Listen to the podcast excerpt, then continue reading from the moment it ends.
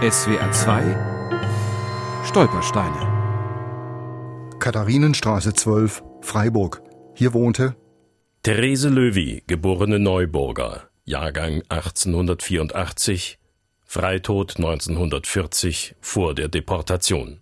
Therese Löwy war eine hochgebildete Frau, kam aus großbürgerlichem Haus in äh, München und war musikalisch außerordentlich begabt, hat auch gut Klavier gespielt und Unterricht gegeben auch, meistens gratis. Sie ähm, war eingebunden und eingebettet, kann man sagen, Gott sei Dank, in eine gute Umgebung aus dem Universitätsbereich. Und äh, ja, sie hat natürlich nach dem Tod ihres Mannes ein einsames Leben geführt. Ihre kleine Tochter ist ja schon früh gestorben. Der Freiburger Historiker Hugo Ott hat die Geschichte der Therese Löwy nachgezeichnet in seinem Buch Laubhüttenfest 1940. Sie war die Frau des Mathematikers Albert Löwy. Dieser lehrte bis zu seiner Entlassung 1933 an der Freiburger Universität.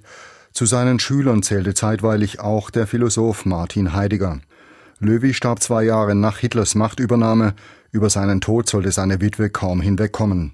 Sie ist immer wieder runtergefahren zu dem jüdischen Friedhof in der Nähe der Universitätskliniken und hat dort dann auch das Grab ihres Mannes besucht. Das war sozusagen ihr Alltag. Welches Schicksal den Juden in Deutschland zugedacht war, das muss der zutiefst gläubigen Therese Löwy spätestens in der Pogromnacht klar geworden sein. Auch in Freiburg brannte die Synagoge. Ihre Wohnung befand sich ganz in der Nähe. Im nächsten Frühjahr zog Löwy weg. Sie mietete drei Zimmer an, die ihr ein Metzger-Ehepaar zur Verfügung stellte.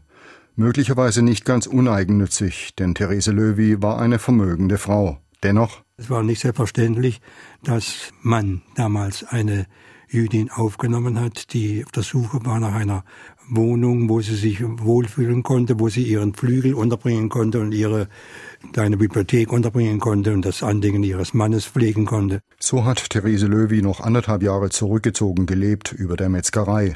Am frühen Morgen des 22. Oktober 1940 klingelt die Gestapo an den Türen von rund 350 Freiburger Juden. Zwei Stunden Zeit haben sie, um sich fertig zu machen für den Abtransport. Den Zeitpunkt des Abschieds hat Hugo Ott in seinem Buch erzählerisch gestaltet. Auch wenn sie das Schrillen der Haustürklingel zu früher Morgenstunde tagtäglich erwartet hatte, zur Stunde, da nur die Geheimen kommen, der Würgeengel vorbeigeht. Damit hatte sie nicht gerechnet, dass sie den Tag des Laubhüttenfestes gewählt hatten, ausgerechnet diesen Feiertag, blasphemische Infamie. Therese Löwy hat Abschied genommen in ihrer Behausung. Mir ist dann auch klar geworden, dass sie nicht in diese Verschleppung einwilligen würde. Sie wollten hier bleiben, in der Nähe der Gräber ihrer Tochter und ihres Mannes und dort selbst dann begraben werden, denn sie hat dann seinen Suizidversuch gemacht, der nicht gleich Erfolg hatte. Sie wurde noch in die Klinik eingeliefert, aber sehr wenige Stunden später dann gestorben.